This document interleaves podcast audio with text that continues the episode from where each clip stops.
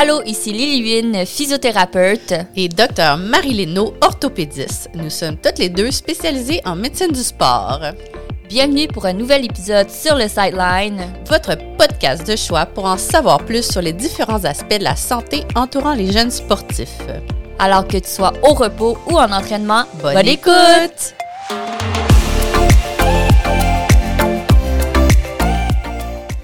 Salut Marilyn! Salut Lily! Ça va bien aujourd'hui? Ça va super bien. Hey, c'est tellement excitant aujourd'hui. On dirait que c'était quoi? C'était en mai 2021 où ce qu'on était assis justement de même puis qu'on a décidé de partir euh, un podcast. Puis Ben oui, en fait, euh, c'est ça. C'était un, un peu un an après le début de la pandémie, puis euh, on était un peu découragés en clinique, puis on se demandait qu'est-ce qu'on pourrait faire pour comme aider nos, nos jeunes, nos jeunes patients, puis euh, c'est là qu'est partie l'idée dans le fond.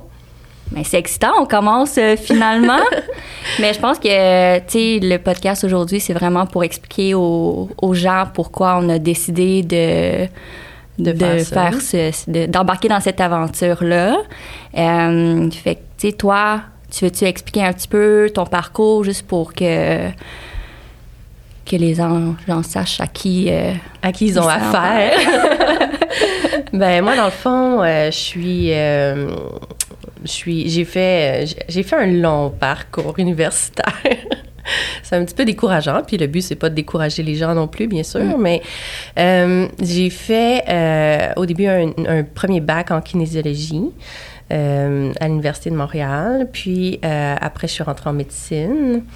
Puis, il faut dire que dès le, bac en kinésiologie, j'ai déjà commencé à être exposée à la recherche. Puis, je faisais, déjà de la recherche à l'hôpital Sainte-Justine dans un laboratoire d'études du mouvement. Donc, quand j'ai commencé euh, en médecine, ben en même temps, j'ai euh, poursuivi une maîtrise. On peut faire une maîtrise en même temps que le programme de médecine.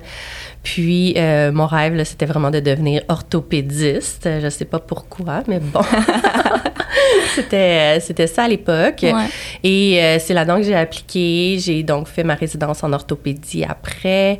Euh, puis en cours de résidence, mon objectif, c'était de devenir euh, plus spécialisée en médecine du sport pédiatrique, donc pour pouvoir travailler à l'hôpital Sainte-Justine avec les jeunes, mais les jeunes qui font du sport. Donc couvrir euh, toutes les blessures sportives, toutes les chirurgies qui ont lien avec les ligaments euh, euh, déchirés, les différentes articulations, dans le fond. Mais c'est super cool, là, qu'est-ce que tu fais? Puis, tu sais, il faut se le dire aussi, on fait un podcast sur la médecine du sport. Euh, puis, toi, qu'est-ce qui t'a poussé justement à aller vers la médecine du sport? Je sais qu'en orthopédie, il y a tellement d'options euh, chirurgicales, etc. Là. Euh, c'est vrai. Moi, en fait, initialement, c'était vraiment la pédiatrie qui m'intéressait. Euh, puis en pédiatrie, c'est comme tout, là, il y a vraiment toutes les surspécialités de l'orthopédie. Différentes choses. J'aime les, j'aime la clientèle de médecine sportive. C'est beaucoup des adolescents. Il y en a qui aiment pas ça. Moi, j'aime ça. Euh, puis l'autre chose, c'est le type de chirurgie qu'on fait en médecine du sport. C'est de la chirurgie arthroscopique. Donc, c'est beaucoup des chirurgies minimalement invasives avec des caméras, tout ça. Et la troisième raison, je dirais, c'est vraiment la place pour l'innovation qu'il y a en médecine du sport. Parce que pour l'instant, il y a plein de choses qu'on n'est pas très bon à traiter encore. Donc, il y a de la place pour la recherche et développement là-dedans. Mais super important parce que toi, tu as fait ton, ton fellow à Harvard, à, ben, à l'hôpital de Boston aux États-Unis. Puis là-bas, ils sont beaucoup plus avancés en médecine du sport euh, Oui. pédiatrique, je suppose. En fait, tu as raison. Moi, quand j'ai appliqué là, dans ce fellowship-là, il y a 10 ans, c'était le seul fellowship en médecine du sport pédiatrique Ah ouais, ok. qui existait en Amérique du Nord. Ouais. Euh, puis c'était, oui, euh, j'ai j'ai appris que c'était à l'université Harvard la journée où je suis arrivée, puis on a fait ma carte d'étudiant. Ah, wow, ok, wow. c'est cool. Euh, moi, mon but, c'était de faire ce- ce- cette surspécialité-là. Donc, j'avais pas vraiment regardé où c'était, là, mais, Ouais. mais oui, c'était là. Euh, puis, euh, c'est ça. C'est super cool. Mais tu vois, je pense que je te le dis souvent, là, mais c'est vraiment inspirant qu'est-ce que tu fais. Puis je suis vraiment contente d'embarquer dans cette histoire-là avec toi, puis qu'on collabore super bien. Puis je pense que la collaboration en médecine du sport, c'est vraiment, c'est vraiment, vraiment clé. Ouais, c'est vraiment important. Puis, désolée. Euh, D'ailleurs, parlant de collaboration, euh, toi, Lily, c'est, on va revenir pourquoi on travaille ensemble un petit peu plus tard, je pense. Mais euh, toi, c'est quoi ton parcours qu'est-ce que qu'est-ce que tu fais? Puis, euh, comment t'es arrivée là? Ben moi, j'ai, euh, je suis physiothérapeute de formation. J'ai toujours, euh, je sais pas, j'ai toujours voulu faire quelque chose en, dans le domaine de la santé. C'est depuis que je suis toute petite, mais je savais pas vers quoi m'aligner. Fait que j'ai essayé plusieurs choses. Euh, puis là, j'hésitais entre la médecine ou la physiothérapie. Moi, j'ai fait beaucoup, beaucoup de sport quand j'étais jeune. Fait que j'ai eu à, j'ai été traitée par plusieurs physiothérapeutes. Puis c'est sûr, j'ai eu des médecins, mais on dirait que le lien avec les physios que j'avais eu, c'était beaucoup plus fort. Puis c'était, je trouve que c'est un lien qui, euh, je sais pas, c'est un lien qui, qui, me parle beaucoup parce que tu vois ton patient, il est blessé, puis tu le traites, tu le vois quand même assez souvent. Tu mm. passes 30 euh, minutes, une heure avec lui pendant des semaines pour le permettre de, retourner dans, dans, ses fonctions. Fait que j'ai décidé d'aller en, physiothérapie euh, à l'Université de Montréal. Fait que j'ai fait, euh, j'ai fini ma maîtrise. puis, tu sais, comme je t'ai dit, le côté médical, ça m'intéressait beaucoup aussi. fait que l'Université de Montréal avait proposé, ben avait débuté un programme euh, diplôme un peu euh, de troisième cycle, un peu plus clinique en pratique avancée. Euh, fait que je me t'ai dit que, ben, pourquoi pas, je vais embarquer dans, dans cette histoire-là. Est-ce que tu étais dans la première cohorte de ce programme Ben oui, j'étais dans, super, dans la première cohorte, mais tu sais, toi, tu, tu m'avais dit que tu voulais faire, tu tu voulais faire de la recherche et tout, mais en réalité, c'est que quand j'avais fini ma maîtrise, j'étais inscrite au doctorat de recherche. puis, tu sais, j'avais eu mes subventions, j'allais débuter, puis là, l'Université de Montréal a annoncé ce diplôme-là, puis ça me parlait beaucoup plus. Fait que j'ai fait... Euh, Donc, est-ce que tu peux nous expliquer un peu c'est quoi ce diplôme de troisième, cycle en physiothérapie, un peu plus? Oui, bien ça s'appelle un DEPA. Euh, c'est un diplôme d'études professionnelles approfondies. C'est un diplôme de troisième cycle. Euh, fait que c'est sur... C'est quatre c'est sur à peu près deux ans et demi d'études à temps partiel. Fait que c'est fait pour des gens qui travaillent déjà. Euh, et le but, tu sais, la physiothérapie en pratique avancée, c'est un physiothérapeute qui euh, qui pratique un petit peu au-delà des compétences de base, fait qu'un peu plus au niveau médical. Fait que c'est sûr qu'on a eu des, euh, des cours avec des médecins de première ligne, on a eu des cours avec des médecins spécialistes, rhumatologues, orthopédistes, physiatres, etc., euh, pour nous permettre d'évaluer euh, un patient sous un, un, contexte un peu plus euh, médical versus la physiothérapie. Puis ils ont décidé de faire ça parce que en, en, tant que physiothérapeute, on est quand même des experts en musculo-squelettique. Fait qu'avec les listes d'attente, avec les, les problématiques d'accès, d'accessibilité au niveau de, du réseau de la santé, ça permet justement de pouvoir voir les patients plus rapidement. Puis en même temps, je suis comme un peu un hybride. Fait que j'évalue le patient, puis ça me permet de, de, donner des conseils en attendant la prise en charge en physiothérapie aussi. Mmh. Fait que... Mais c'est super intéressant. Puis... Euh, c'est bien que tu aies décidé de faire ce troisième diplôme-là. Euh, comment tu as décidé d'aller plus vers la médecine du sport euh, pédiatrique, dans le fond, dans ce parcours-là?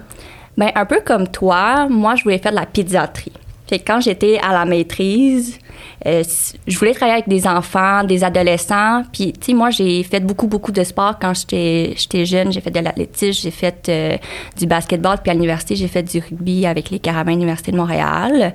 Euh, puis j'ai eu des expériences en tant que en tant qu'entraîneur au, euh, au, basketball aussi. Fait que je trouve que je, ma relation avec des adolescents, j'ai beaucoup plus de facilité à bien connecter avec eux versus d'autres clientèles. Euh, puis vu que j'étais sportive, ben médecine sportive pédiatrique, ben ça c'est juste vraiment agencé, c'est mon, c'était mon identité. fait que le fait de pouvoir faire ce diplôme-là, puis de d'amener de, de, me donner un peu plus de connaissances puis développer mon expertise en médecine sport pédiatrique en travaillant avec toi en orthopédie ben c'est ah, en fait c'est ma description de job de rêve là, en ce moment. Fait que puis peut-être qu'on peut, euh, expliquer brièvement là, comment on a décidé de faire cette, euh, cette chose-là, le, le, sideline, qu'est-ce qui a commencé ça? Euh, nous, dans le fond, on, on s'est rencontrés en février 2021, je pense vraiment plus officiellement. Ouais. Euh, puis c'était vraiment la phase d'implantation de la clinique de médecine du sport euh, au CHU Sainte-Justine qu'on avait travaillé déjà depuis 2017. Puis on était à la phase vraiment, OK, là, faut, faut, faut le réaliser. Euh, puis c'était, comme j'ai dit tantôt, un peu un an post-pandémie. Puis à ce moment-là, on avait vraiment comme un désastre. On avait vraiment beaucoup mm-hmm. de blessures. Les jeunes étaient déconditionnés. Puis euh, c'était un peu décourageant. Puis on s'est aussi rendu compte que... Euh, les, les, jeunes, les ados, quand ils vont chercher de l'information, c'était pas nécessairement ce que nous, on leur disait ou, Mhm. bref, ils n'avaient pas vraiment de source où aller chercher l'information pertinente. Fait que c'est un petit peu ça qui nous a motivés à commencer ça. Euh, Peux-tu nous, nous rappeler comment on a commencé vraiment euh, progressivement? Ben, tu sais, c'est sûr qu'on a commencé au début par euh, les réseaux sociaux. Là, sur, on, a, on avait commencé à poster sur Instagram, TikTok, où ce que les jeunes étaient. Euh, en octobre 2021, si je me... je- Ouais, quelque chose comme quelque ça. chose comme ça. Euh, puis, tu sais, c'est sûr qu'on on se préparait pour faire un podcast, mais c'est beaucoup d'organisation pour ça. Puis, on va se le dire, là, on est deux cliniciennes qui travaillent plus que temps plein dans la vie de tous les jours. Fait que c'était vraiment ça, créer des posts, créer des, des vidéos d'explications. Puis, justement, tu sais, c'est tellement, on dirait qu'au niveau médical, au Québec ou dans le monde francophone, on est beaucoup, beaucoup en retard par rapport à, aux, euh, aux Américains. Fait que, tu sais, il n'y avait pas de podcast euh, ou il n'y avait pas d'informations en français sur les réseaux sociaux. Mhm. On a commencé à poster sur Ouais, TikTok. Je pense qu'on est pas mal euh, dans les premiers à avoir fait ça. Puis même maintenant encore, euh, les seuls, là, on revoit un peu les, les, les vidéos de TikTok en fonction Ouais. de pathologie en ce moment avec mes étudiants d'été. Puis Ouais. euh, on se rend compte que, un, l'information qui est pos- postée par des, des, des usagers plus généraux est de très mauvaise qualité. Mhm. Puis il y en a beaucoup plus que ce qui est posté par les, les professionnels de la santé qui, qui mettent du contenu de meilleure qualité. Fait que c'est certain que si nos jeunes, c'est là qu'ils vont chercher l'information, on n'a pas le choix, nous aussi, d'être là pour donner de l'information pertinente. Euh, ouais. Fait que c'est un petit peu ça notre, euh, notre objectif. Là. Mais tu sais, à des faits d'accessibilité aussi. Tu sais, on- quand on parle de médecine du sport, on dirait que le monde y pense toujours à des athlètes de haut niveau, mais tu sais, quand on parle de médecine du sport pédiatrique, 98 des jeunes font de l'éducation physique. Alors, les blessures. Ça touche tout le Statistique Canada, c'était quoi? C'est environ 50% des blessures musculo-squelettiques des jeunes au secondaire, c'est justement relié au sport.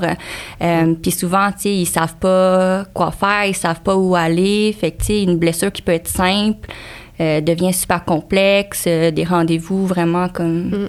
inutiles. Fait qu'ils vont chercher leur... Euh, inutile, pas inutile, mais des, des rendez-vous... euh, comment je peux le dire? Qui vont pas nécessairement vont- ouais. améliorer ou traiter le problème maintenant. C'est ça.